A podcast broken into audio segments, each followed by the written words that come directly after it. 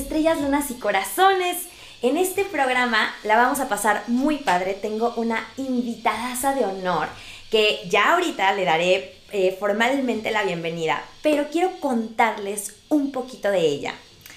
Ella y yo nos conocimos cuando estábamos en el mundo Godín, cuando las dos estábamos eh, enfocadas en lo que habíamos estudiado en nuestra carrera. Estábamos en una empresa global muy buena, muy reconocida. Y mm, muy curiosamente creo que el destino eh, nos hizo que nos conociéramos, o sea, hizo ese clic entre nosotras de una manera fortuita. Y es que en ese entonces yo trabajaba en Mercadotecnia, iba a ser el aniversario y me pidieron que organizara una carrera, estas carreras así de correr. Entonces eh, mi jefa me comentó que había una chica que tenía un hermano que me iba a pasar el contacto de él, porque se dedicaba justamente a este tipo de eventos deportivos. Bueno, para hacerles la historia corta, eh, esta persona, que ahorita les voy a decir su nombre, me pasó el contacto de su hermano. Su hermano yo pensé que era un señor, por ahí como justamente entre 50, 60 años. Y tiempo después, literalmente fue como, siento como una especie como de cupido, por así decirlo, porque es la hermana de mi novio. Entonces, el destino nos tenía que unir. Eh, de manera igual rara, empecé a salir con su hermano, literalmente después de un par de veces que nos vimos en el trabajo.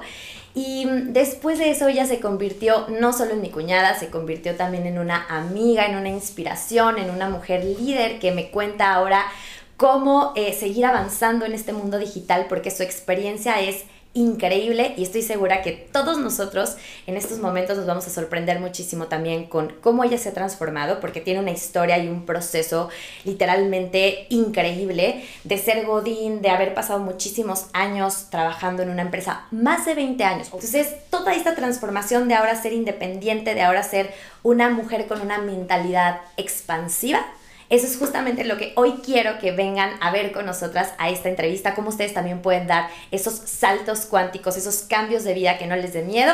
Y pues bueno, les voy a presentar ahora sí a Ivonne Cacique. Hola Marisa, ¿cómo estás? Bien. Hola a todos.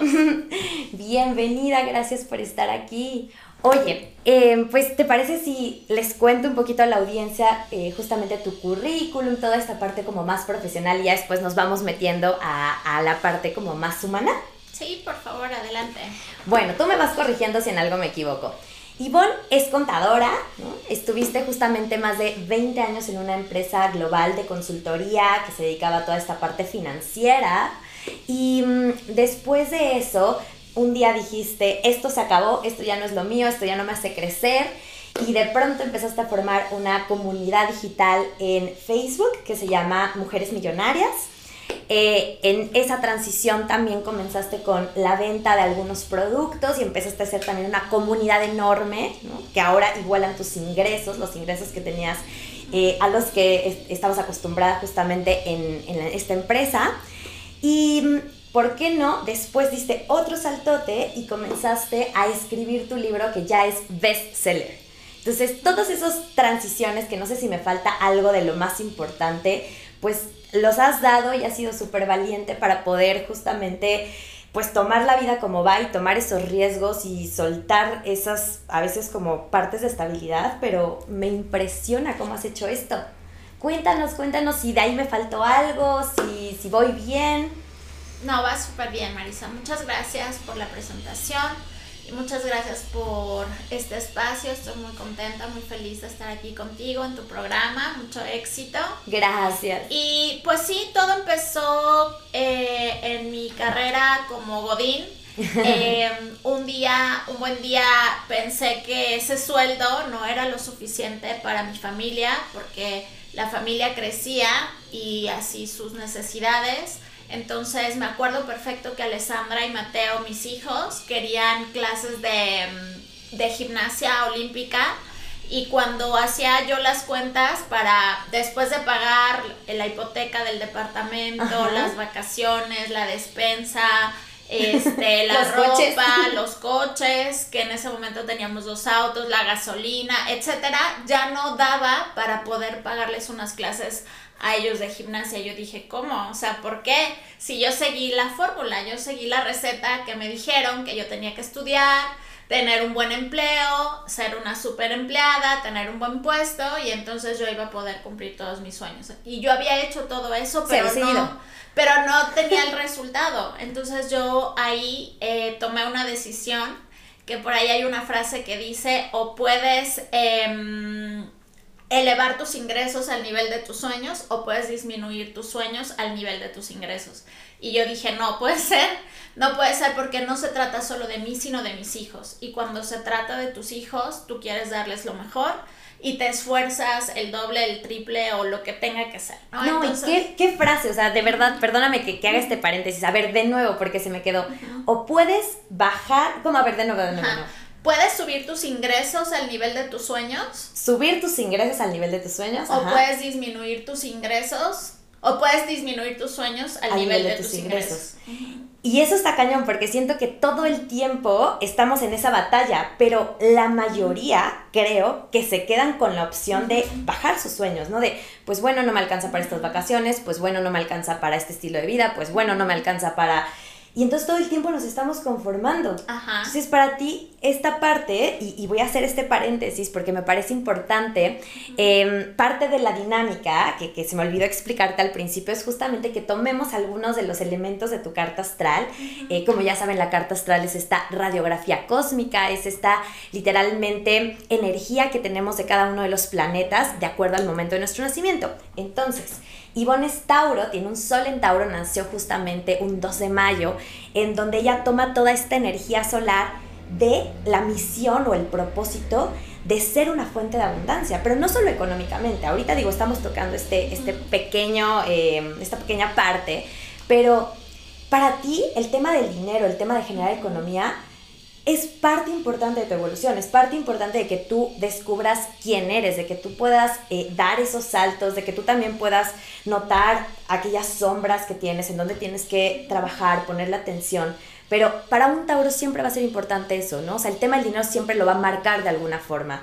Eh, para generar más, para reconocer sus talentos, tal vez nunca los habías visto, para dar esos saltos de vida, para dejar un trabajo. Entonces, siempre para un Tauro va a ser la motivación de superarse, ¿no? El, lo que tengo, pero lo que tengo de lo que puedo crear a través o a raíz de lo que soy, ¿no? De lo que eres en este caso. Entonces, sí, sí me parece algo como sumamente em, importante, algo que creo que para todos los que estamos aquí, el subir justamente nuestros ingresos o tener herramientas, que es creo que mucho de lo que nos vienes a transmitir, es la clave para que otros puedan también decir, ah, yo tengo sueños, todavía no los alcanzo, pero en lugar de bajarme, voy a ir por ellos, ¿no?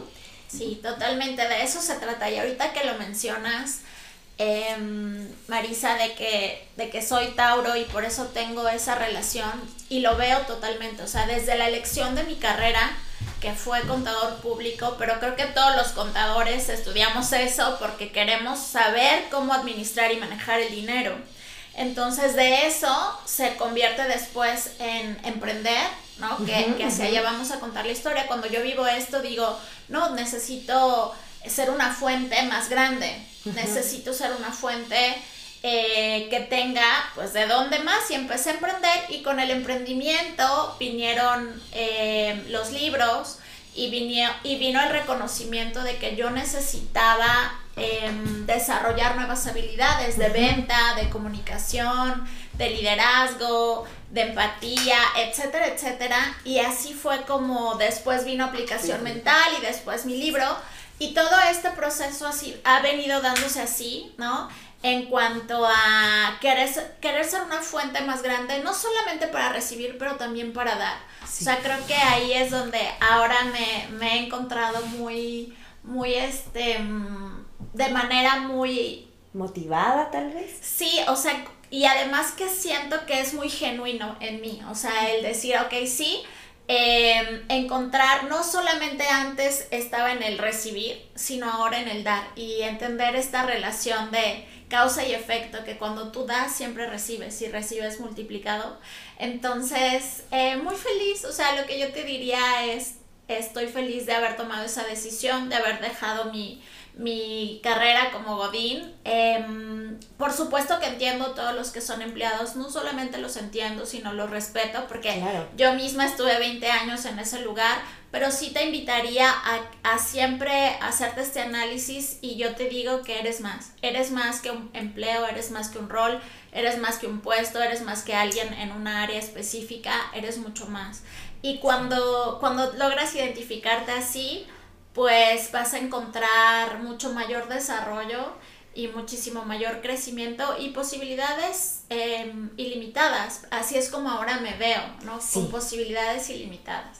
100%. Creo que, que ahorita Ivonne creo que hizo como una especie de resumen de lo, que, de lo que eres, de lo que has hecho, de cómo te has transformado. Y ahora iremos viendo justamente este proceso de cómo llegaste ahora a tener esta parte de, como dices, actitud genuina, de motivación, ¿no? Porque obviamente pues esto no era así hace 20 años, esto no era así hace 30 años, ¿no? Esto se fue construyendo con base en las experiencias que te han marcado, con base en la trayectoria que has tenido, pero por supuesto con base en las elecciones que has tomado y que sí aquí podemos ver cómo la astrología empieza a hacer su magia, porque si uno empieza a tomar y a decir, ok, si soy un sol en Tauro, si vengo a generar dinero, si vengo a entender cómo funciona la energía de la abundancia, porque la abundancia es eso, es cómo creo, ¿no? Cómo puedo ser también valiosa para alguien, porque eso es dar, ¿no?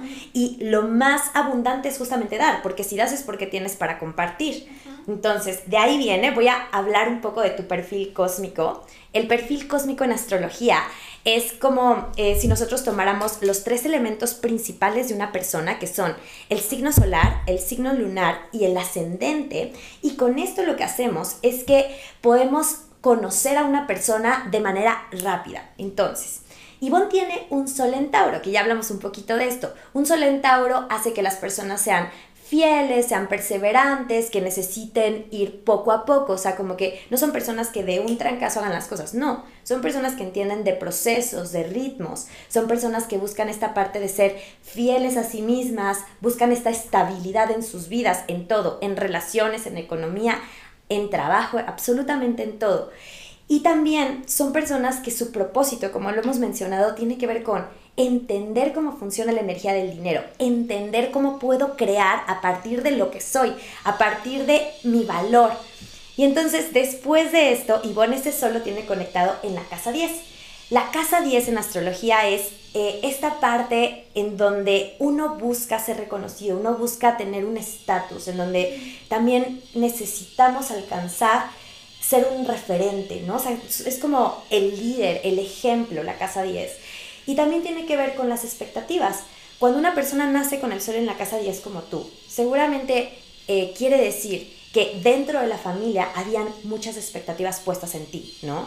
Y todo el tiempo te vieron tal vez como, ay, el ejemplo, como que, ay, ella lo hace bien y entonces hay que seguirla. Y por una parte puede ser muy positivo, ahorita ya nos contarás, pero por otra parte seguramente también es un gran peso y a veces hasta ciertas ataduras, ¿no? De decir, yo quiero ir por allá, pero como tengo un sol en la casa 10, en donde hay muchísima gente que quiere que yo haga o quiere que yo logre o toda la vida lo he hecho así, cómo cambiar y cómo salir como pues de esos momentos de ser ejemplo pero sin atarte, ¿no? Y por supuesto, la luna en Géminis, que tiene que ver que ahí compartimos, tenemos ese elemento igual, la luna es el mundo emocional. ¿no? Entonces en la luna podemos entender cómo sientes, cómo conectas, cómo eh, desarrollas tus vínculos, pero también la luna es saber qué es lo que tú necesitas para sentirte amada, protegida, segura. Y en este caso, al estar en Géminis, eh, compartimos que cuando algo no le estamos pasando bien, necesitamos encontrar respuestas. Somos mujeres mentales, ¿no? Entonces, un buen libro, un buen curso, eh, estar en constante aprendizaje es algo que nos hace entrar en paz, ¿no? Y creo que conectas mucho justo con tu luna, con tu sol, porque ahorita, ya que veamos esta parte de que eres escritora, pues podemos entenderlo mejor. Y el ascendente Leo, que pues ahí me quiero empezar a detener para entrar justamente ya a esta carnita de la entrevista, que es, eres una persona, como te decía que hace, hace ratito, antes de entrar eh, al aire, por así decirlo, que los ascendentes Leo siempre son como estos protagonistas de la familia, ¿no? Son ya sea el primogénito o la única mujer o esta persona que siempre ha destacado por alguna razón en su familia. También esta persona que ha sido líder. Que lleva a la familia a tomar las decisiones. Eh, tienes esta personalidad, porque el ascendente es eso, la personalidad y cómo otros te miran, ¿no? Auténtica, carismática, alguien que obviamente es muy generoso en su dar, pero también alguien que se pone mucho de ejemplo para decir, mira, sí se puede, yo ya lo hice, ¿no? Y te voy a enseñar esa parte eh, luminosa que tú tienes. Entonces, el ascendente Leo siempre encuentra en los demás ese don, ese talento y los motiva a alcanzar sus sueños, ¿no? Yo te recuerdo siempre así, diciéndome, tú puedes, y mirasle así, y yo ya lo hice. Entonces, quiero empezar desde el principio, porque el ascendente tiene que ver con la infancia, ¿no? Y no sé si nos podrías contar cómo es que Ivonne era de niña, o sea, con qué soñaba, qué jugaba, cómo fue esa parte de tu vida, o sea, para entender un poco esa transición que hiciste. Sí, claro. Pues bueno, yo soy parte de una familia de seis integrantes, mi papá, mi mamá y mis tres hermanos y yo. Yo soy la primera de cuatro. Entonces, a partir de ahí, pues sí había ya como mucha expectativa y mucha, mm, y mucha responsabilidad sobre mis hombros desde que nací, ¿no? Por ser la primera, por tener que poner el ejemplo, por tener que estar al cuidado de mis hermanos, por el tener ciertas responsabilidades a muy temprana edad este, respecto a ellos o respecto al, al, apoyo que se requería de mí en mi casa, tanto por parte de mi mamá o mi papá, y entonces siempre fue así. Y yo la verdad lo, para mí ha sido como muy natural ser la primera en hacer cosas o, sea, o tener la responsabilidad de liderar algo, porque para mí es lo normal finalmente porque siempre se me dio ese rol desde pequeñita. Sí, como eso con lo que naciste, ¿no? Y también eh, justamente creo que dentro de la familia, además de no solo con los hermanos, sino con los primos, siempre has sido esta persona que organizas, ¿no? que, que, que pones y vamos a tal lugar o vamos a hacerlo así. ¿Te acuerdas de algún momento en tu vida o de alguna etapa en donde te hayas vuelto justamente esta protagonista de los hermanos, de los primos? Eh, yo recuerdo ahorita con el negocio que tienen que siempre eres la que, de hecho en tu casa se toman las decisiones, en tu casa se habla. ¿Cómo, cómo vives este papel de organizar no solo la parte eh, formal, sino también la parte divertida? ¿Te acuerdas de algo en donde tú organizaras a la gente? Sí, totalmente. Desde pequeñito siempre, pues como no había nadie más, yo tenía que hacerlo. Entonces, me acuerdo que organizábamos en, en, los 10 de mayo, ¿no? Los 10 de mayo eh, que se reunía toda la familia, yo organizaba los bailes, los retos, los eventos, las premiaciones, las dinámicas con todos los primos, que éramos más de 23. Entonces era organizarlos a todos y, y decir, a ver, vamos a hacer esto y tú vas a hacer esto y tú esto y tú esto y pues todos me seguían, así que pues yo simplemente disfrutaba el hacer algo para los papás, ¿no? Y así como muchas dinámicas siempre siempre ha sido para mí el tomar acción. No soy una persona que esté esperando a que alguien más le dé, le traiga, le haga, le solucione. Entonces, em, siempre soy muy propositiva. El, el, hecho de decir, bueno, pues si no hay más, lo hago yo, ¿no? Sí. y así ha sido una constante en mi vida.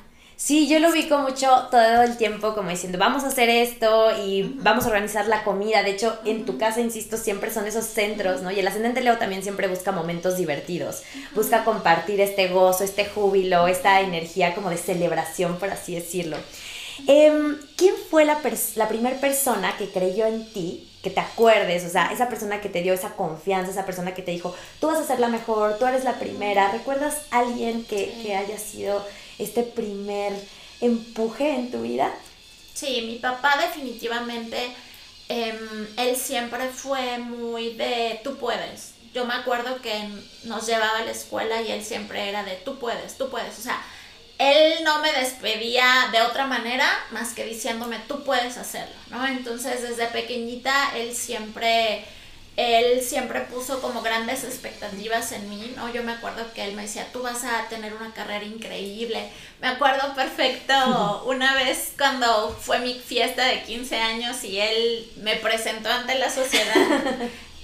sus palabras fueron así de, el, el, mundo necesita mujeres, más mujeres como tú. Y yo tenía apenas 15 años, ¿no? Y yo decía, ¿qué le pasa a mi papá, no? O sea, yo estoy pensando en otra cosa. En el novio. Pero sus expectativas eran así de grandes, ¿no? Y creo que de, creo que eso fue muy importante y ha sido muy importante en mi vida.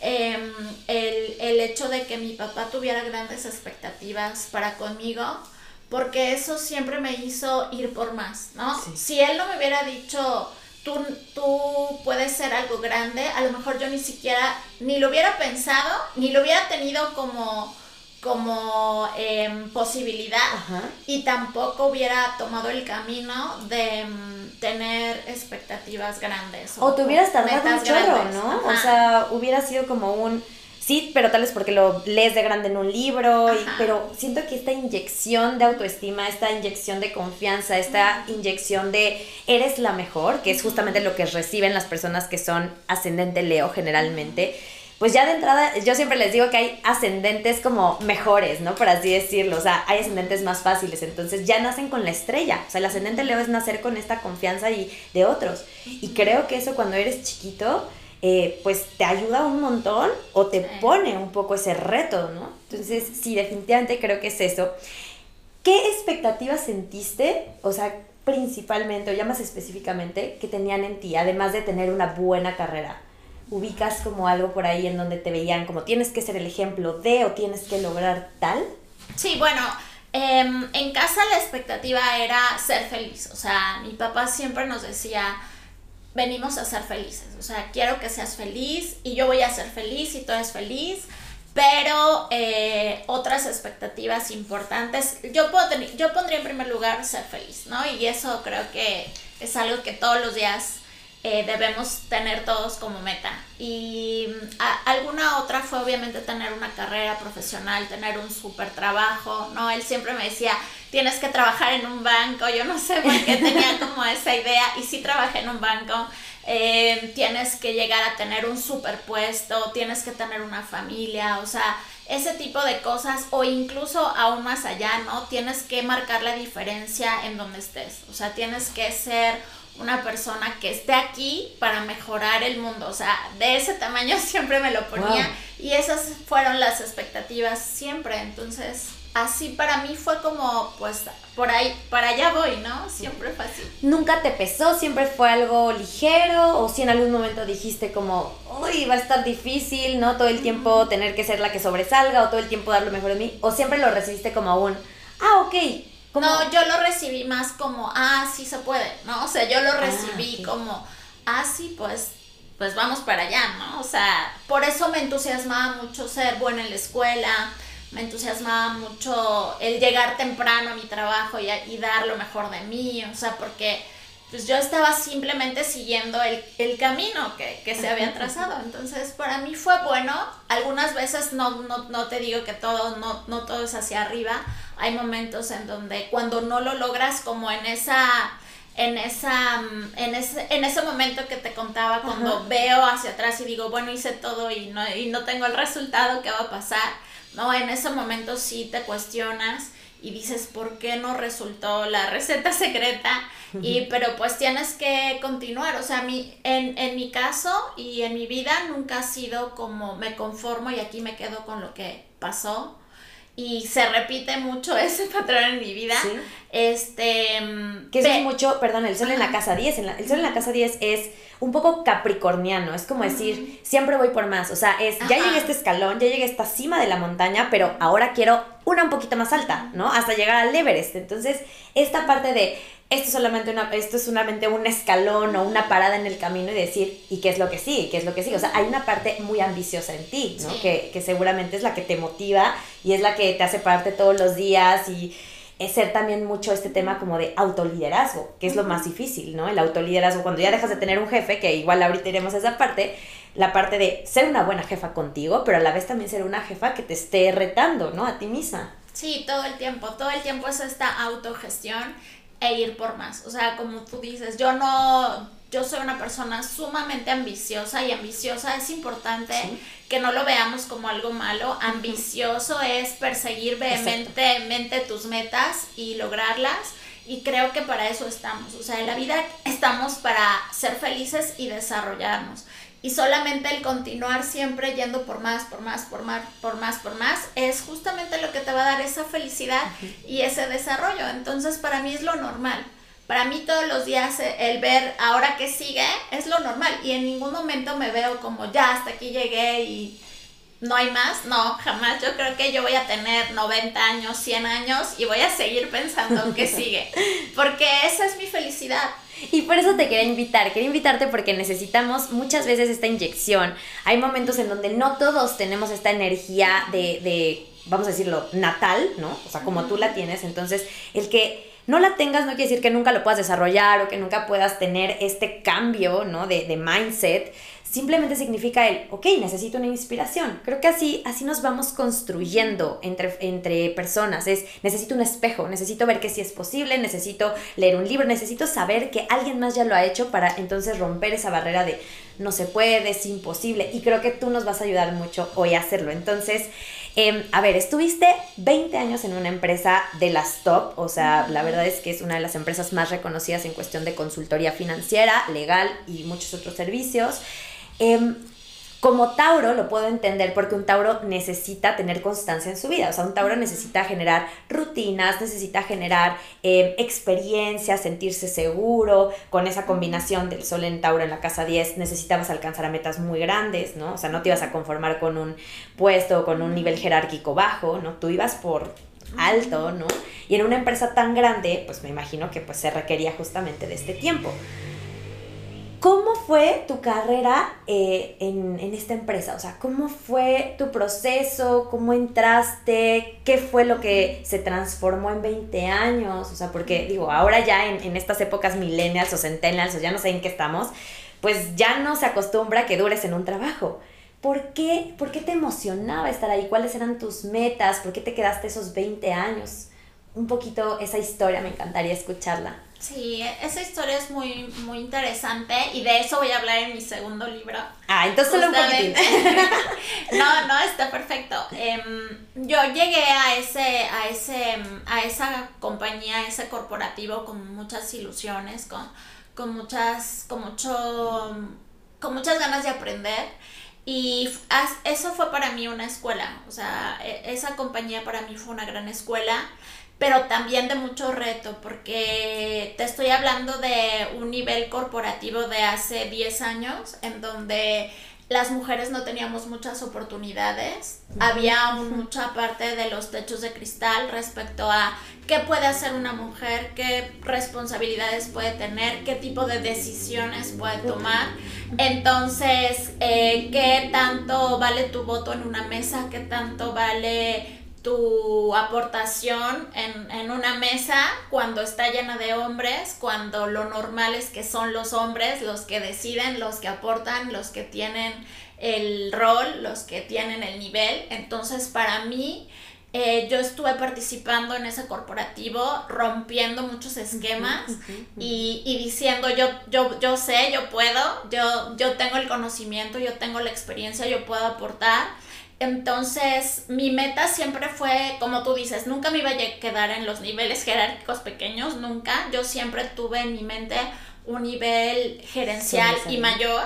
Entonces, pero para llegar a la gerencia me tomó 11 años. Entonces fue, imagínate, te estoy, te estoy resumiendo en 11 años en, en, en unas palabras. Para llegar a la gerencia me tomó 11 años y para eso tuve que hacer muchísimas cosas, entre ellas cambiar, cambiar de área hasta encontrar a una mujer que me promoviera, que, me abriera, porque donde yo estuve trabajando eh, por mucho tiempo nunca se me iba a dar esa oportunidad. Entonces tuve que cambiar de área, reinventarme, salirme de la parte financiera hacia administración del riesgo y fue ahí donde encontré mi oportunidad con una mujer que dijo, bueno, sí, Ivonne puede, puede tenerlo y ahí se me, dio, se me abrió la oportunidad a la gerencia y ya después de ahí a una gerencia más alta y, la subdirección. Entonces, eh, ¿cómo, ¿cómo fue? Pues muy retador de demostrar, de tener responsabilidades altas, de tener equipos de Latinoamérica, ¿no? De, de otros lugares, el tener que eh, hablar con tus pares en, en, en, Estados Unidos, en Gran Bretaña, en Europa, capacitaciones en Europa. O sea, así lo viví con muchos retos, pero también muy interesante, muy, muy interesante y es una escuela, porque te da estructura, te, te da los hábitos, te da conocimiento, te da cultura. Em, y pues cuando, cuando yo comencé a emprender, lo hice a la par de mi trabajo. O sea, yo, yo comencé a emprender al mismo tiempo que tenía estos roles. Entonces, por un lado, yo tenía que cumplir como ejecutiva con mis roles y con mi equipo. Y por el otro lado, yo en mis tiempos libres, comida, tráfico y fines de semana y noches, hacía el emprendimiento. Entonces yo, yo, te, yo hice una estrategia en donde dije, voy a emprender a la par de mi trabajo para que cuando mi emprendimiento esté sólido pueda soltar mi trabajo. Me encanta porque todo se va dando, o sea, justamente cuando dices, ¿no? Un, quería que mi emprendimiento estuviera sólido, eso es muy Tauro, o sea, yo lo que les digo es que los signos de tierra, sean Tauro, Capricornio o Virgo, no van a dar paso sin guarache, ¿no? O sea, como lo decimos muy coloquialmente. Son personas que miden los riesgos, son personas que no se avientan como el borra, son personas que dicen, a ver, vamos a darle estructura y una vez que ya vea la plantita crecer, entonces ya me puedo despedir de esto. Entonces, justamente creo que esa paciencia, esa perseverancia y esos años que invertiste ahí no fueron en vano, fueron justamente em, como un poco esta, esta, este barandal para apoyarte, ¿no? Y empezar a perseguir otras cosas. Pero a ver, vámonos por partes. Em, durante los primeros eh, años en donde decías que pues habían muchos temas de género, ¿no? En el trabajo, como desafortunadamente, creo que ahorita ya ahí vamos, ¿no? Pero creo que todavía tenemos una gran brecha. Em, ¿cómo, ¿Cómo empezaste a ganar esta confianza? O sea, antes de que tú dijeras, a ver, no es por aquí, me tengo que dar la vuelta, tengo que buscar también a otra mujer que ya haya llegado a un nivel superior para empezar a abrir este camino ¿Qué tipo de em, obstrucciones o qué tipo de retos o qué tipo de momentos difíciles pasaste cuando eh, tenías que estar con estos eh, gerentes o con estos directores, que eran obviamente hombres, ¿no? O sea, ¿con qué tipo de respuestas te encontrabas o cómo empezaban a hacer como un poco esta parte de, llevarte hacia el fondo? ¿Te acuerdas? Pues sí, había eh, muchos momentos en donde se notaba que por ser mujer, tú no eras la indicada. Y más cuando me embaracé, que bueno, eso es también. Ahorita llegaremos. cuando, cuando tú eres mujer en un corporativo en donde todo el liderazgo y toda la dirección es hombres, eh, tú eres vista como que no sabes, o sea, no sabes, no tienes la experiencia, tus emociones pueden pueden actuar a tu en, contra, Ajá, eres mujer, entonces tú no puedes tomar ese tipo de decisiones. Y pues muchas veces a mí se me dijo, vas a ir a la junta, pero no vas a hablar. ¿No? O sea, nada más de muñequita, de maniquí. Ajá, tú vas para tomar notas. Tú vas, pero tú calladita te ves más bonita, ¿no? Entonces, eso es fuerte, es muy fuerte porque tú tienes una preparación igual que cualquier otro. Estudiaste los mismos años. Exacto, exacto. Entonces, para mí, y más por mi personalidad. y lo que era aceptable, no era aceptable, o sea, no era aceptable. Yo decía, no, pero ¿cómo? ¿Por qué? A ver, mira, yo tengo. Y en cuanto tenía, en cuanto tenía la palabra, yo hablaba y hablaba y hablaba. y luego me regañaban. Me acuerdo que mi jefe me decía, Ivonne, pero es que yo te dije que no podías hablar tanto, no sé por qué estás hablando tanto. Tú no tienes que hablar, ¿no? O tú no puedes interrumpir, o sea, tú no puedes interrumpir, a, por más de que tengas un, buen comentario, tú no puedes interrumpir cuando un hombre está hablando. Y además interrumpir, o sea, en lugar de sumar, de agregar, de nutrir, o sea, como que... Ok, ok, ok. Sí, pues en el momento en que llegaban las promociones y los análisis de tu sueldo y todo, eh, por muchos años lograr el mismo resultado, ¿no? De que pues no, no es tu momento, no, te falta esto, no es que te falta esto, no es que tendrías que tener esto, ¿no? Y decir, pues, ¿cuándo va a pasar, ¿no? ¿Cuándo, ¿Cuándo, va a poder ser? Entonces, muy, muy, muy, muy, ¿cómo te diría? Aprendí mucho. Eso es como lo resumiría. Aprendí mucho. Para mí fue eh, de mucho desarrollo ¿Qué fue lo que aprendiste? O sea, así como, o sea, ante esa autoridad, ¿no? Ante esa parte como de, pues sí, segregación, ¿qué aprendiste? O sea, mucha resiliencia, o sea, mucha resiliencia y darme cuenta que aunque todo el mundo decía no, no es por aquí, yo tenía mi, en mi mente que sí y que yo iba a encontrar un camino. Y entonces justamente el no soltar ese, esa, esa meta y ese reto y el buscar cómo sí, por dónde sí, fue lo que me llevó a conseguirlo. Y cuando yo lo conseguí dije, ah, pues sí se podía, ¿no? Ok. Sí era posible me voy a regresar, o sea, no quiero llegar tan rápido allá. A ver, cuando te cambias de, de jefa, ¿no? Eh, yo la conozco, tengo el placer de conocer a esta mujer, aunque también ojalá algún día nos acompañe. Pues es una mujer con mucho carácter, es una mujer con también mucho carisma, pero es alguien que, que, que tiene una personalidad en donde me imagino, a mí nunca me tocó verlo, pero se ponía al tú por tú, ¿no? Y ella sabía que era de valor y entonces también tenía propuestas. ¿Cómo hacen este equipo? Porque también creo que hay que empezar ya a romper este tipo de roles o este tipo, no, no, no de roles, como de perspectivas en donde creemos que dos mujeres no se pueden apoyar, en donde creemos que las mujeres nos atacamos, en donde creemos que las mujeres nos envidiamos, nos ponemos el pie. Y tú ya eres un ejemplo claro de que no es así. Tú buscaste una mujer, empezaron a hacer un equipo y literalmente formaron un área maravillosa, ¿no? Que fue justamente esta, esta área de administración de riesgos. ¿Cómo fue esta conexión entre ustedes? ¿Cómo se apoyaron? ¿Cómo se dio este vínculo? Porque ahora también son amigas, después de todo que ya ninguna está en la empresa termina con una amistad. Cuéntanos el proceso, cuéntanos esas anécdotas o cómo fue esa parte. Es muy padre porque justamente yo venía de mm, un liderazgo femenino en donde no me apoyaban, o sea, es lo que tú mencionas, ¿no? Donde yo tenía una jefa que no me apoyaba y que solamente era ella o me veía como cierta amenaza. Entonces, cuando me cambio a esta a esta nueva gerencia femenina, pero de diferente modo, ¿no? De diferente manera de liderazgo. Eh, cuando yo llegué con ella, me acuerdo perfecto que le dije, yo estoy buscando una gerencia. Yo sí, yo sí. Desde el principio, cantándosela. Ajá, desde el inicio yo le dije, oye, yo, está muy padre todo, pero yo sí estoy buscando crecimiento, yo estoy buscando una gerencia. Y me dijo, si tú llenas el puesto, yo te voy a ser gerente en, en, tanto tiempo, ¿no? Y yo dije, ah, bueno, si se trata solo de hacer mi trabajo, cuenta con ello, ¿no? Y entonces para mí, imagínate, o sea, a mí me pones una meta, yo voy con todo. Entonces, en el momento en que ella me dijo, se trata de esto, esto y esto, pues yo hice esto, esto y esto y esto y esto y esto y esto y esto y esto y esto, o sea, porque yo quería ese, yo tenía esa meta muy clara en mi vida y yo la quería lograr. Entonces, para mí fue darlo todo, dar mi 120% para lograrlo y en dos años más ella me hizo gerente. Ok, y la relación entre ustedes, ¿cómo pasó esta parte como de, o sea, cómo empezaron a construir un equipo, ¿no? O sea, ¿en dónde se apoyaban? ¿Qué fortalezas tenían? ¿O cómo fue que se fue construyendo esta confianza entre ser dos mujeres? Ella se mostró accesible desde el principio, este, tú también. ¿Cómo fue este cambio? Sí, ella, ella prácticamente tú, me tuvo toda la confianza y yo pues em, hice todo lo que estaba de mi parte para no defraudar esa confianza y para desarrollar el área.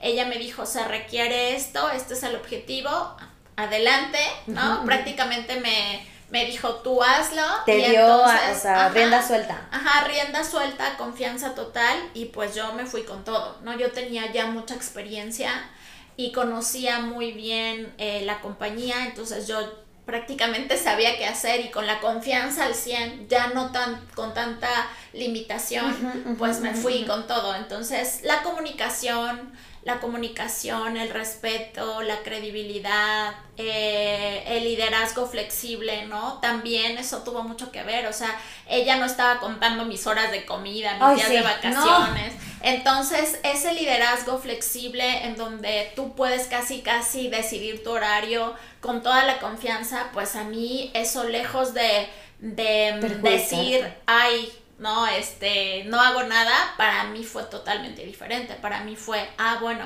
pues tengo toda esta confianza, ahora tengo que demostrarlo. Y entonces así fue como lo logramos. Sí, porque dices varias cosas interesantes y la primera es, eh, tú fuiste muy directa, fuiste muy clara, ¿no? En el momento de decir, a ver, yo quiero alcanzar esta gerencia, o sea, no, no, o sea, sí me interesa seguir, pero a ver, quiero esta meta en concreto. Creo que también muchas veces nos hace falta eso, ¿no? Verbalizar lo que queremos, porque a veces no nos sentimos merecedoras o merecedores, porque a veces no nos la creemos, porque a veces ni siquiera lo hemos pensado.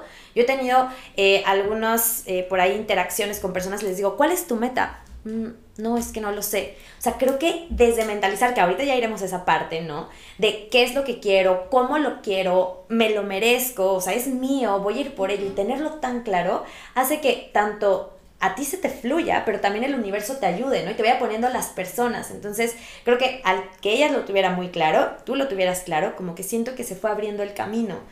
Y esto que dices también del, liderazgo, cuando nos toca ser líderes, porque a veces estamos en una parte de ser empleados o de estar, no sé, un poco más abajo en la, en la línea ¿no? jerárquica, pero esta parte de decir, cuando te toque ser líder, creo que ese es el, el liderazgo ideal, el poder decir, mira, esto es la meta, estas son las reglas, ¿no?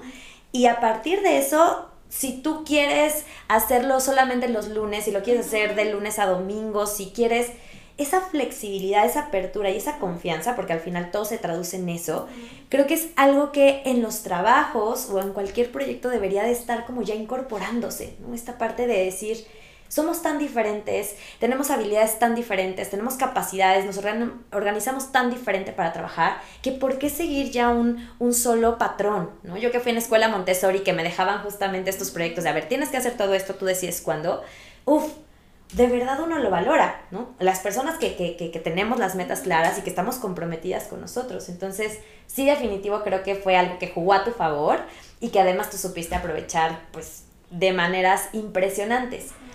Dentro de este proceso, ¿cuál fue como ese secreto que a ti te dijo, o sea, que a ti te hizo llegar al éxito? O sea, si tú lo resumieras en, no sé, cuatro o cinco habilidades o tres habilidades, ¿cuáles serían? Yo creo que lo, más importante es tener claro lo que tú quieres. O sea, eso es base. Incluso ahora como maestra de aplicación mental, una de las cosas eh, bases súper importantes para lograr algo es tener clara esa meta.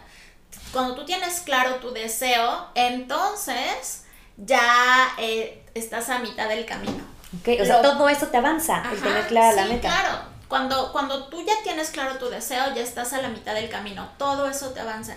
Porque cuando no sabes ni a, ni a dónde vas, ni para cuándo lo quieres, ni con quién vas, entonces pues te va a tomar años y puede ser que ni siquiera logres descubrir que eso es lo que, es lo que quieres. Sí, estás dando vueltas. Ajá, sí, exacto. Y hay, hay, hay muchos individuos que así viven, ¿no? 20 años y no llegaron a ningún lado porque ni siquiera se pusieron una meta. Entonces creo que el tener una meta clara es indiscutible, lo más importante, el ser perseverante. O sea, yo soy una persona muy perseverante. Yo Como no buena Tauro. Yo no quito el dedo del renglón hasta no lograrlo y puede, pueden venir obstáculos, pueden venir caídas, pueden venir situaciones, pero a mí no me vas a ver diciendo, ¿sabes qué? Esa meta la que te conté ya no. Eso es no puede ser, o sea, y es una constante en mi vida. Entonces, eh, el tener... ¿Cómo te aferras? O sea, ¿cómo te aferras a esa meta? Decir, o sea, si ya te llevó la ola, si ya te pusieron el obstáculo, ¿cómo le haces para decir, me aferro? O sea, ¿de dónde te agarras? Es que cuando tú tienes un deseo, y eso a nivel mentalidad, ahorita también te lo voy a explicar porque es súper interesante, em, cuando tú tienes un deseo, te fue dado para hacerlo realidad. Cualquier deseo. Y ese primer deseo, o sea, cuando, cuando si yo te digo, oye, Mar, vamos a Acapulco, y de inicio dices sí, yo ya sí, ya vámonos. Vámonos a Acapulco, ajá, ese, ese, ese, esa primera intención o esa primera emoción es la que debes mantener, sostener por todo el tiempo hasta que lleguemos a Acapulco. Porque en el Inter vas a decir, no, es que sabes que no me van a dar chance, no, es que mi presupuesto, no, es que... Antes de que lleguen todos estos temas mentales. Porque lo exacto, porque lo demás, o sea, lo que eh, tú en tu mente siempre debes hacer caso a tu primera emoción, porque esa es la verdadera. La demás son obstáculos que se te presentan para lograrlo. Wow, me encanta, me encanta. Sí, es súper interesante. Ok. Y muchas veces las personas al primer obstáculo, segundo, tercero, dicen, no, ya no era para mí, fui una loca al haber Ajá. pensado eso, ¿no? Nuestros sueños los no es- como locura. Exacto, y entonces pues no lo logramos, pero yo me aferro a la emoción del primer momento, o sea, para mí esa gerencia era mía desde que nací. Yo nada más tenía que encontrar la manera de llegar cómo. a ello, ¿no? Lo mismo mi, mi esposo. Ay, mismo- esas historias. Ajá, entonces cuando sí, a nivel mental yo te diría, los demás son obstáculos, pero la primera, esa intuición, esa emoción, esa es la real. Lo demás no es real. Me Lo demás, ajá, lo demás tú tienes que eh, dilucidar el camino para hacer ver que eso no era real. Y creo que eso es lo que nos pasa, ¿no? O sea, como que diluimos nuestros sueños, que tú, tú ocupaste una palabra diferente que significa lo opuesto, pero yo, yo ahorita me, me vino esta idea de como diluimos nuestros sueños con todo lo que no se puede, ¿no? El reto, lo que ya salió mal, este, lo que ya se trabó en el camino, y soltamos todo el tiempo, ¿no? Aquello que nos merecemos, aquello que, que, que tiene que ver con nuestra felicidad, y nos aferramos más bien, o sea, creo que hacemos lo contrario, lo inverso, al no se puede, al, "Ah, es que ya salió esto mal.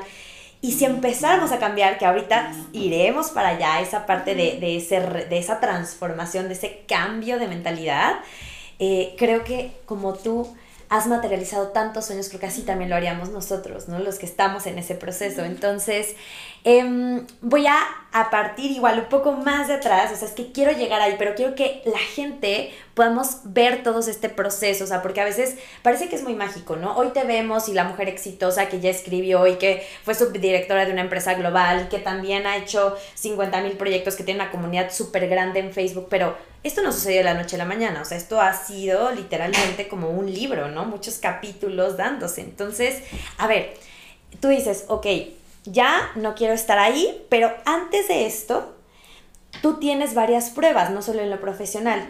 En astrología, cuando se vive algo que se llama Saturnazo, ¿no? Saturno es el planeta justo de las limitaciones, pero que vienen de los miedos, ¿no? Que viene del no puedo, no me lo merezco, está muy difícil y qué tal que no tengo el talento y es que ya en mi familia yo vi que no y que el tengo el deber ser, ¿no? O sea, todo eso es Saturno en su parte negativa, positiva Saturno da estructura, da perseverancia, da éxito, pero en su parte negativa es eso.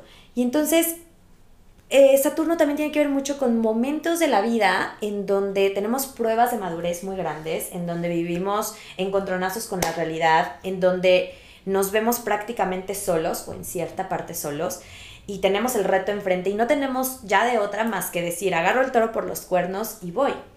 Durante todo este proceso que tú fuiste creciendo, además de esta parte, tú tuviste un reto muy grande que fue ser mamá joven, ¿no? Y, y mamá de una, ahora ya mujer, ya está enorme, Ale, pero de una niña, de una bebecita, y en medio de tu carrera profesional, ¿no? En medio de, de- de tu crecimiento y de tu querer más, eh, creo que fue como una sorpresa, ¿no? El haber estado embarazada, estabas como también ya en un proceso de pareja un poco ambiguo. ¿Cómo fue esa parte? O sea, ¿qué viviste en esa, en esa época? ¿Cómo estaba Ivonne en esos momentos? ¿Qué pasó ahí? Sí, em, bueno, cuando mm, tendríamos que ir un poquito más atrás para dar un poco de sustento, yo me casé a los 21 años por primera vez. Chavitita. Ajá, con mi novio, desde los que era mi novio desde los 15. Entonces nosotros habíamos llevado una relación de muchos años, de mucho tiempo, pero una relación a distancia. Y otra vez, ¿no? Yo tenía mi meta clara y mi meta era tener una familia y casarme.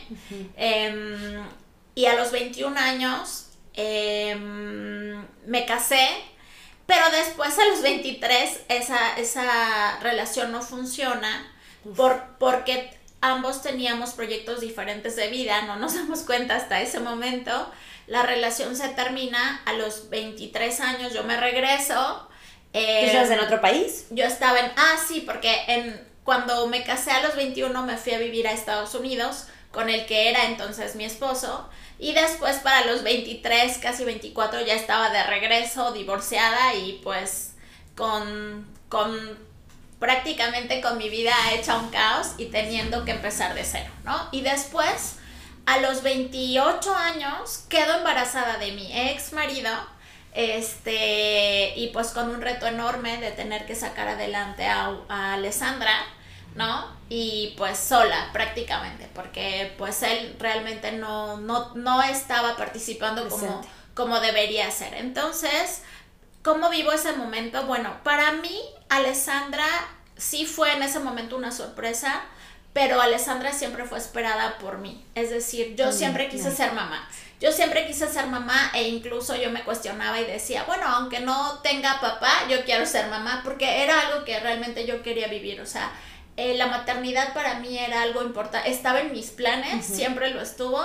Y si en ese momento para mí era, incluso sin tener un papá presente, para mí estaba bien, porque además en ese tiempo yo ya tenía pues prácticamente un buen puesto, tenía tenía el apoyo de mi familia, yo no me sentía tan pequeñita, para mí 28 años era casi casi no vas a ser mamá, ¿no? En ese sí, en ese entonces ya ibas tarde, ¿no? para exacto, sí, imagínate, si me casé a los 21, para mí los 28 ya iba tarde, entonces fue un reto totalmente ser mamá soltera a mis 28 años, porque pues así, así fue como se dieron las cosas, como una madre soltera a los 28 sí fue todo un reto, pero nada que yo dijera no puedo hacerlo, ¿no? no te voy a mentir, sí hubo momentos en donde dije, híjole, está cañón, ¿no? Porque tú puedes tener a lo mejor el dinero, puedes tener eh, la intención, puedes hacer todo de ti, pero un rol de un papá no lo es difícil que tú puedas puedas este sustituirlo. Energéticamente no, se puede incluso, o sea, tú puedes ser la mejor mamá, pero el espacio del papá está ahí. Exacto, y, y fue como yo empecé a vivirlo con Alessandra, cuando ella me preguntaba que por el papá,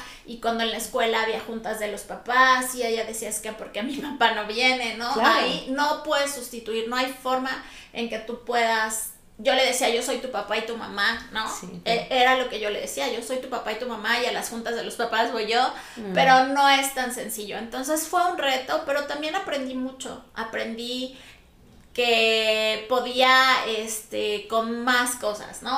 Aprendí que podía, este, mm, educar a una niña em, solita, ¿no? Solamente con la ayuda de mi familia aprendí que era más fuerte de lo que pensaba, aprendí que este, de grandes responsabilidades, porque piensas que has tenido ciertas responsabilidades al vivir sola, que yo ya había vivido sola, al vivir en otro país, al tener este cierto, cierto rol, cierto nivel eh, corporativo, pero una hija eran como palabras mayores y lo hacía, ¿no? Entonces fue, fue mucho desarrollo para mí y Alessandra se convirtió en mi mejor maestra, ¿no? De amor, de paciencia, de tolerancia, de empatía, de que no era nada más yo, ¿no? En la vida, porque muchas veces también creces en ese sentido de que hay... Muy pues, individual, ¿no? Ajá, muy individual y, y cuando empiezas a tener que hacer al lado tus metas y al lado tus, tus ambiciones, por, por eh, darle un equilibrio y una familia a una, a una pequeñita, ¿no? Entonces sí es como algo totalmente diferente y, y muy padre. Y me gusta cuando dices al lado, porque, o sea, no es que te quites las metas, es tal vez las pones por un momento como en, en, segundo plano, ¿no? O hay temporadas, me imagino que en esto yo todavía no he sido mamá, pero en esta parte de ser mamá y de tener un trabajo y de brillar profesionalmente, pero también de querer, o sea, tener o sea, tu vida, porque al final creo que ese es el reto de las mujeres, el no perdernos, el no eh, desdibujarnos, aun cuando queremos ser mamás, ¿no? Es muy, muy importante, pero regreso. En este, en este proceso en donde tú tienes un matrimonio en donde tú dices, no funcionamos, eh, te separas, tienes a Ale, ¿no? De sorpresa, tienes este reto.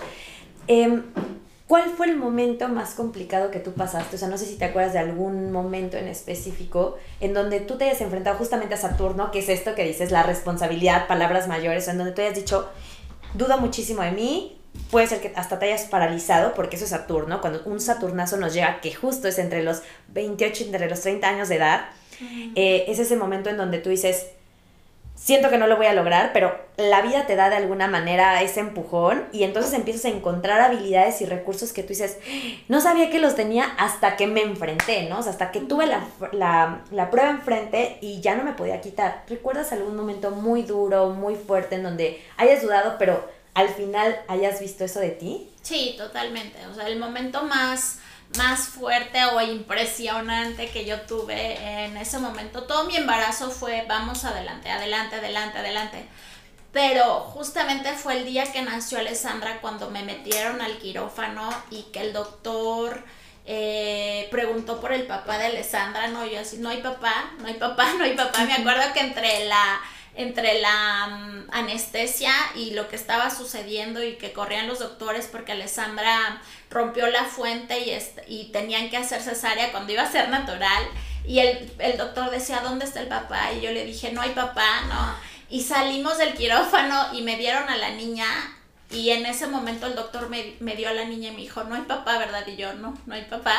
Y agarré a la niña, en ese momento dije, no manches, sí está muy cañón, ¿no? O sea, es real, porque mientras Alessandra estuvo en mi vientre, pues era yo, ¿no? Pero cuando la recibo y ya es, es así como es real, está aquí y no hay papá, fue así como de, híjole, está bien cañón, ¿no? Ese momento sí, sí como que sentí el, el peso de la responsabilidad, pero otra vez, ¿no? Para mí fue así de, no, pues lo vamos a resolver, ¿no? Lo vamos a resolver de alguna manera, pero en ese momento interiormente, porque además no podía mostrar a mis papás, ni a mis hermanos, ni a nadie debilidad. Yo no podía mostrar esa debilidad, la tenía que sostener, porque pues era una decisión que yo había tomado, o sea, yo no podía en ese momento ponerme a llorar y decir, ay, no, no.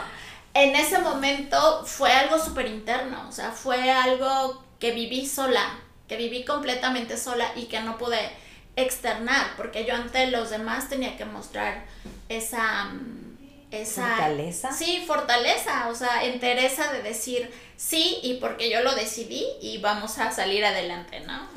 wow, o sea, me lo cuentas y yo pienso, ¿no? O sea, yo siendo yo, obviamente, yo muy probablemente sí hubiera roto en llanto en ese momento, eh, seguramente también lo hubiera sacado adelante, pero pero esta parte de decir, ¿cómo voy a mostrarme así? Es mucho esa casa 10, ¿no? Esa casa 10 es, quiero que los demás me vean fuerte, quiero que los demás me vean como un ejemplo, quiero que los demás eh, se den cuenta que, soy responsable de mis actos, ¿no? Entonces, ¿cómo astrológicamente nos vamos matizando y cómo tú vas tomando esta energía y pues sales adelante? Hoy Alessandra tiene cuántos, 18 años? Sí, Ale está a punto de cumplir 18. Está a nada de cumplir 18 y pues obviamente gracias a ti y gracias a que también manifestaste otra pareja que a mí me encanta decirlo así, porque un día Ivonne y yo, eh, cuando tu mami estaba por ahí eh, en el hospital y la estábamos cuidando, me acuerdo que me contaste una historia que me quedé con el ojo cuadrado, ¿no? Que fue que tú manifestaste a Javier. Después de que te separaste del papá de Ale, tú continuaste. No sé si en ti entró una parte de decir, ay, ya tengo una hija, va a estar bien difícil. O sea, como ya sabes, todas estas creencias limitantes que tienen muchas veces las mamás solteras de que es que ya con una hija, ya este, va a estar muy difícil, un papá no va a querer. ¿Hubo esa parte, no hubo esa parte? Antes de llegar a la manifestación, ¿pasaste por ese momento? Sí, totalmente. Y eso justamente lo cuento en mi libro.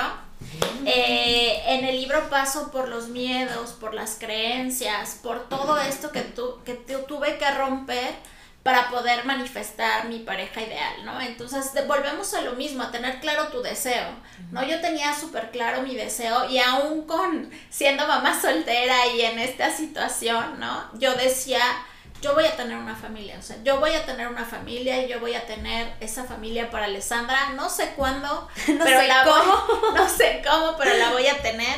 Y entonces fue un proceso, o sea, fue un proceso de soltar miedos, miedos miedo a que los hombres no van a querer andar, ningún hombre va a querer andar con una mamá soltera, ¿no? Miedo a que es el hombre que venga va a respetar a mi hija o la va a amar o la va a cuidar como, como a mí, ¿no? Miedo a volver a ser engañada, miedo a volver a regarla, a tomar una mala decisión, o sea, vienen muchos miedos y vienen muchos temores que muchas personas se quedan en los miedos y en los temores. Y entonces, como yo ya no quiero volver a arriesgar mis sentimientos y, todo esto, mejor me quedo como estoy.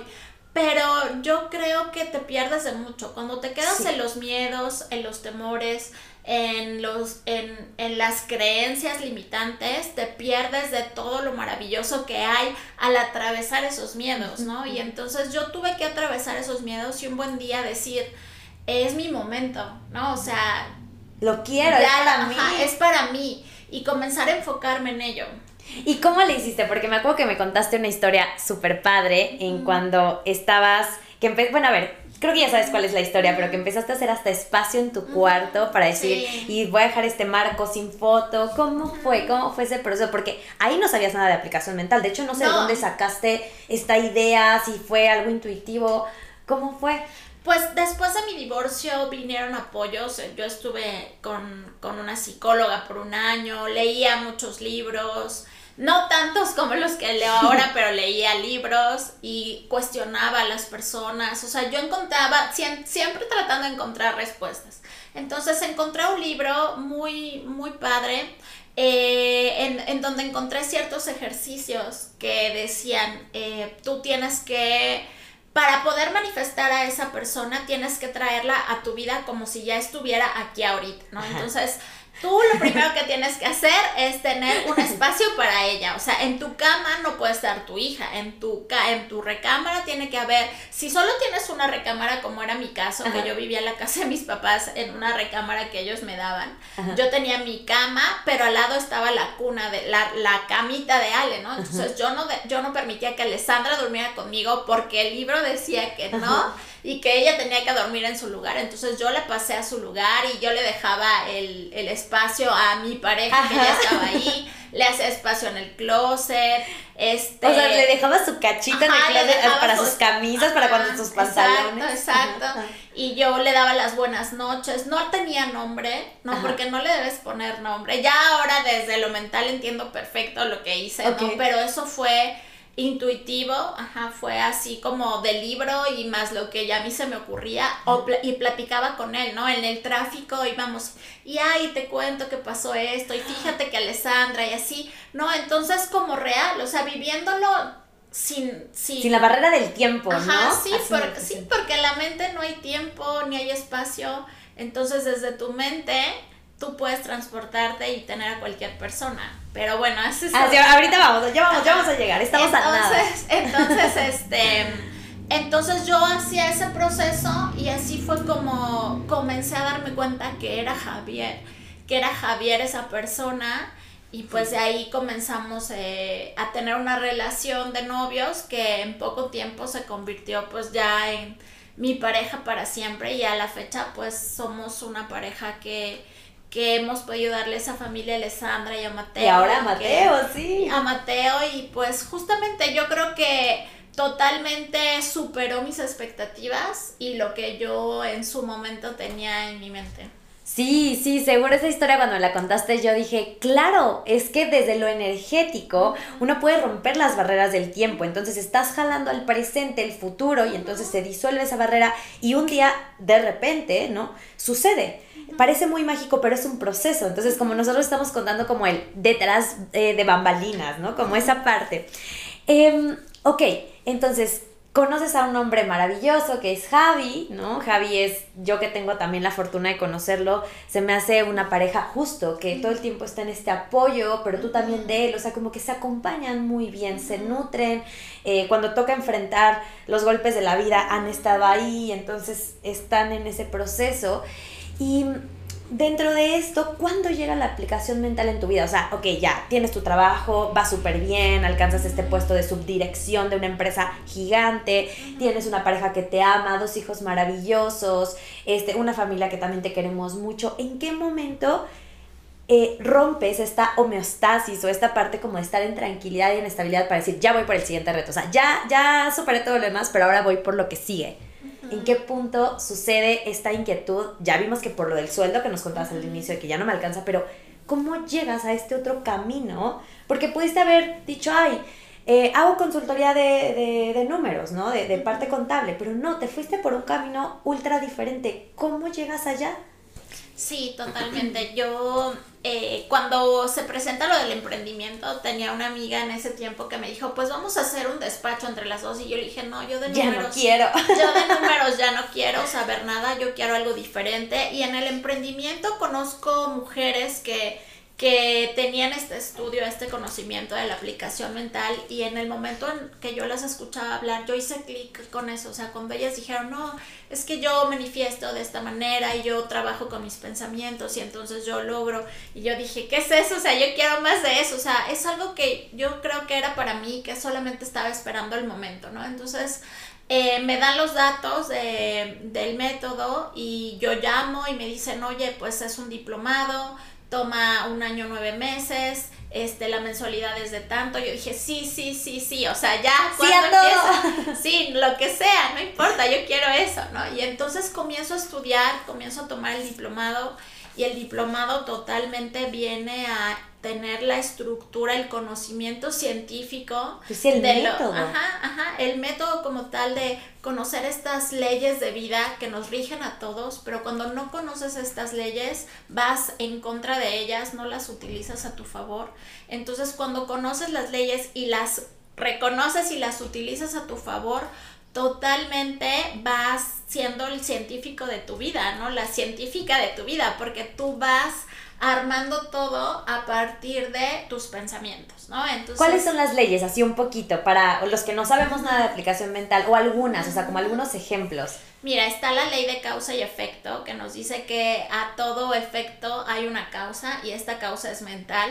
Entonces, cuando tú en tu mente pones un pensamiento respecto a algo, esa es la causa y el efecto va a ser manifestarlo, ¿no? Como lo que decíamos, yo quería una gerencia y la causa fue mi pensamiento de quiero tener este, esta gerencia y el efecto fue obtenerla, ¿no? Entonces, causa y efecto, esa ley siempre se cumple, pero por, por eso es tan importante que en tu en tu mente sostengas el deseo inicial. Esa energía y esa emoción. Porque cuando tú en tu mente sostienes los obstáculos y está, es que no se puede, es que no me la van a dar, es que no es para mí, es que nunca llega, es que siempre es lo mismo, entonces manifiestas eso. Por eso yo te decía, tienes que sostener tu deseo.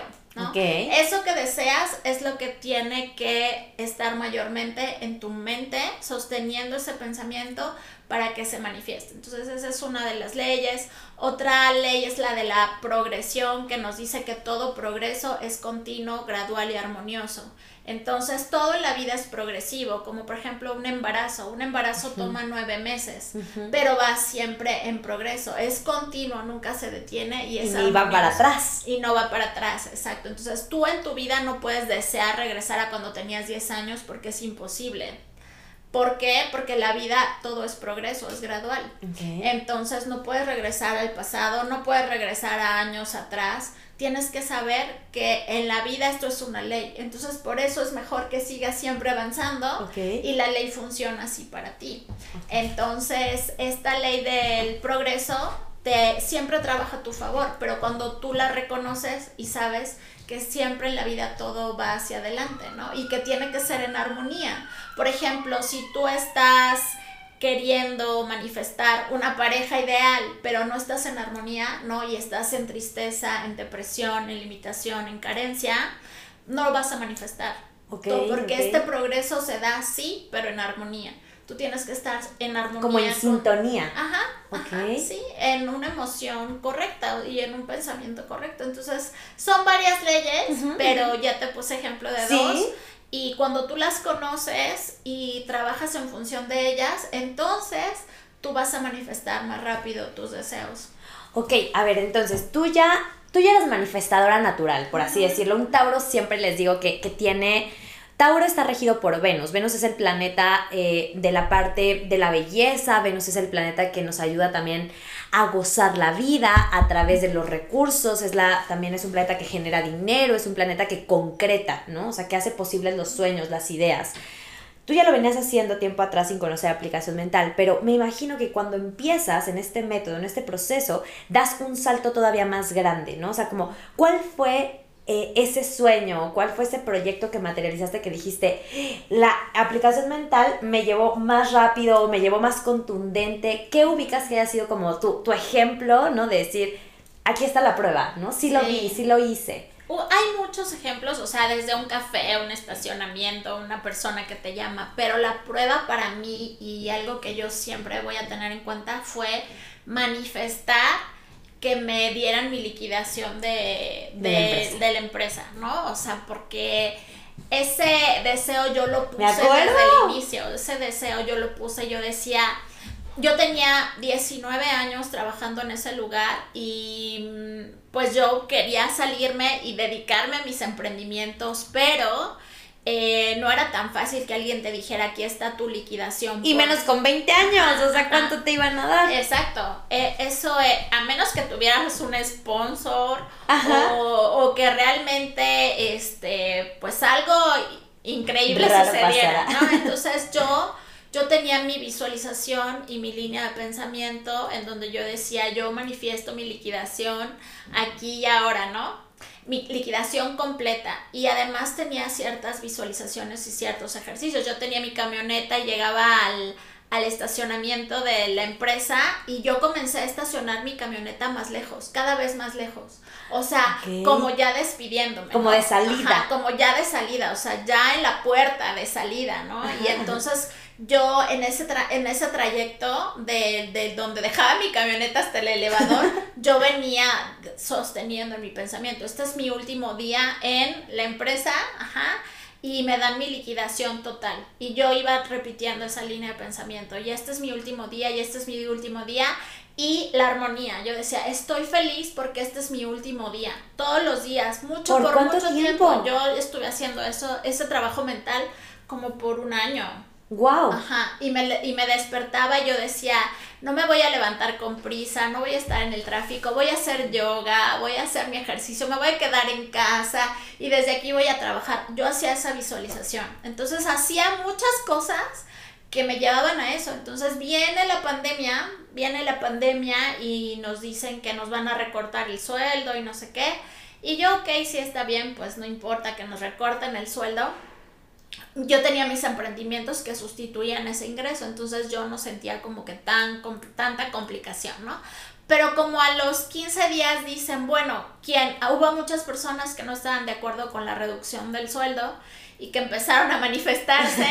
y entonces la, la compañía dijo, bueno, si hay quienes no están de acuerdo con la disminución del sueldo, pueden pedir su liquidación. Total. Y se les vamos a pagar al 100. En ese momento, cuando yo leí ese correo, yo me acuerdo que... Fui yo. volteé a ver a Javier y le dije, ya me voy, ya me voy, ya, o sea, este es mi momento.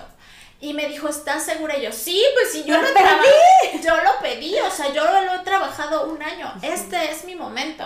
Este es mi momento. O sea, esto es lo que yo, yo había pedido, yo manifesté, esta es mi manifestación. Sí, o sea, no, no manifestaste la pandemia, o sea, es que eso es importante que lo, que como un poco desglosarlo para, para todos, ¿no? Los que estamos en este camino, o sea, no manifiestas tal vez como te lo imaginas, por eso el cómo tú no lo pones, ¿no? Tú dices, a ver, quiero que pase esto, y entonces todo se empieza a alinear energéticamente, y entonces una pandemia, en lugar de fregarte, a ti te ayudó, porque tú estabas en esa, tú le llamas línea de pensamiento, que me imagino que es como como un, ciertas frases o cierta, eh, no sé, ¿no?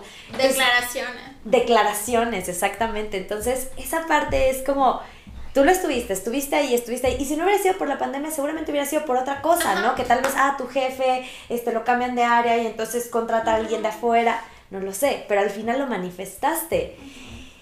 ¿Cómo haces para que justamente ese proceso tú lo agarres y no lo sueltes? O sea, porque tal vez si no sé, tú te hubieras desanimado con esa reducción de sueldo y hubieras dicho, no, ya no quiero, ¿cómo te, o sea, ¿cómo te sostienes de ahí?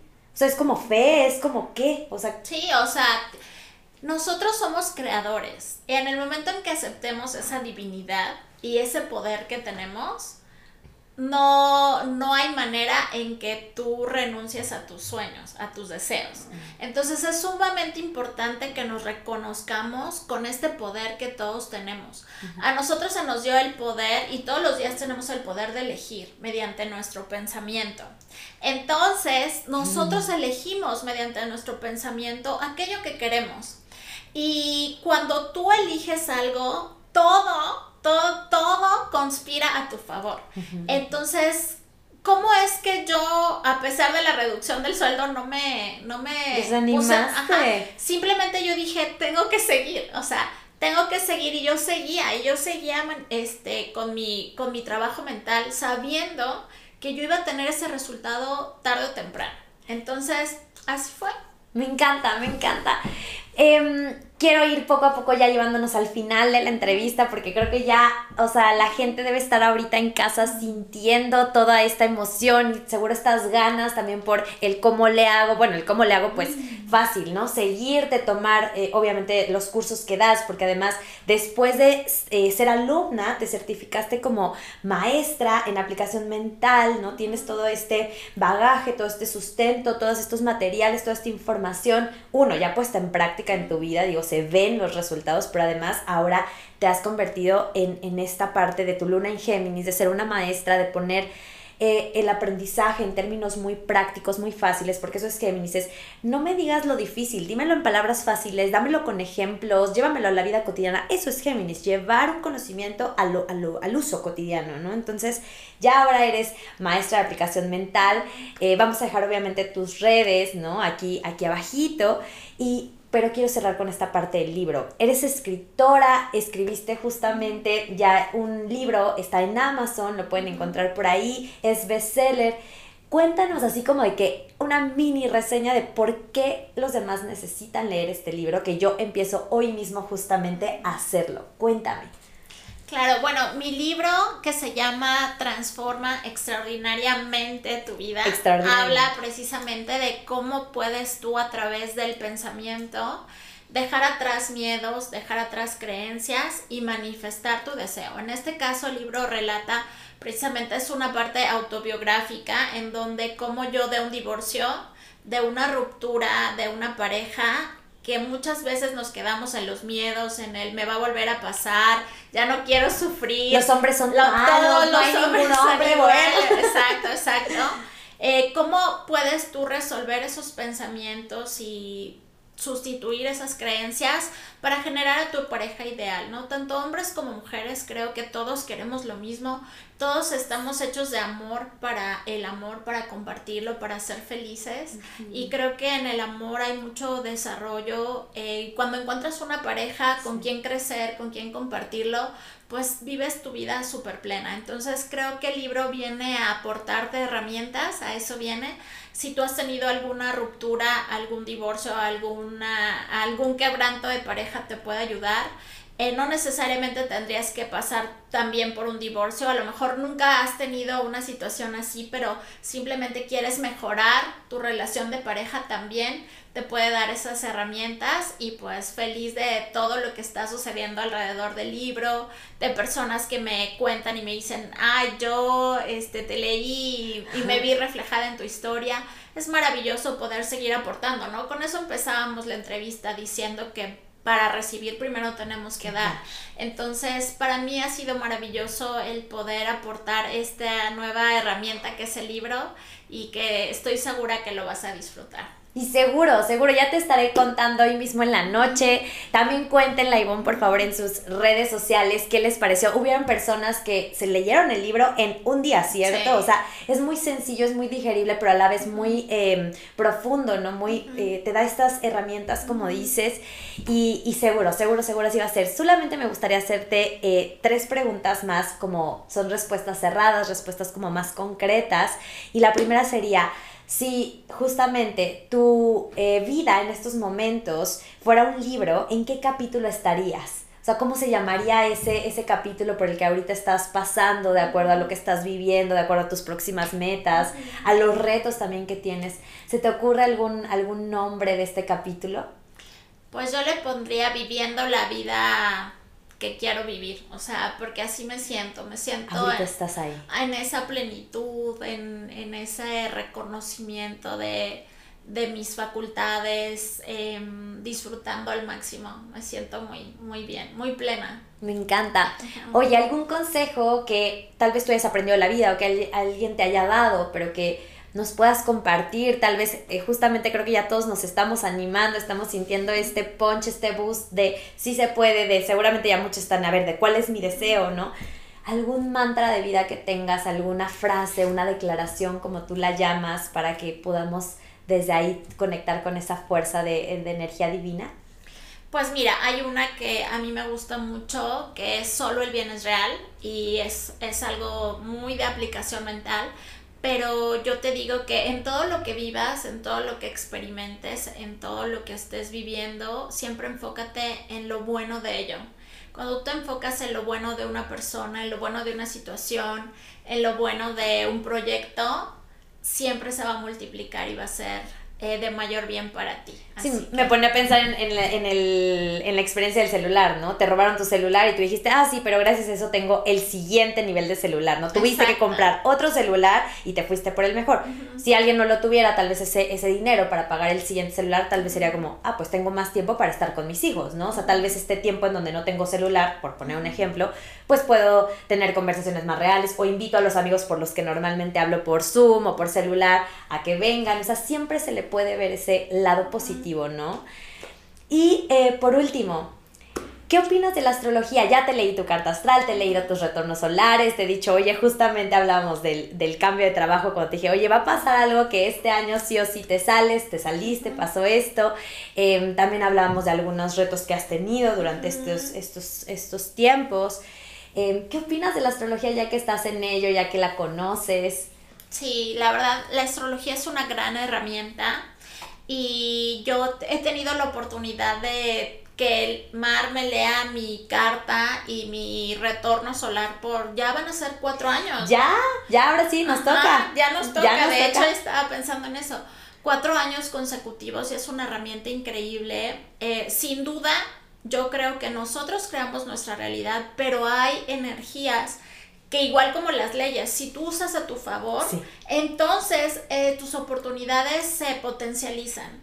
Y es lo que yo he encontrado en, en, en ti, Mar, cuando, cuando tú me lees mi retorno o, o, cuando hemos hablado sobre mi carta, el decir si es cierto, ¿no? Si es cierto es por aquí y tener esa, esa, ese adicional que, te puede dar eh, un panorama más amplio para tomar decisiones, ¿no? Entonces, totalmente creo que la astrología es una gran herramienta que tenemos que aprovechar todos, yo creo que todos deberíamos de aprovechar y quitarle esas, esos paradigmas y esas falsas creencias que creo que Brujería, es horóscopo, creo que es desconocimiento, es mucho desconocimiento, pero yo leí, leí un libro eh, muy hermoso de un autor hindú que se llama Paramahansa Yogananda y él habla precisamente, él, él era un eh, yogi, imagínate un yogi súper iluminado que además él hizo su transición de vida en conciencia,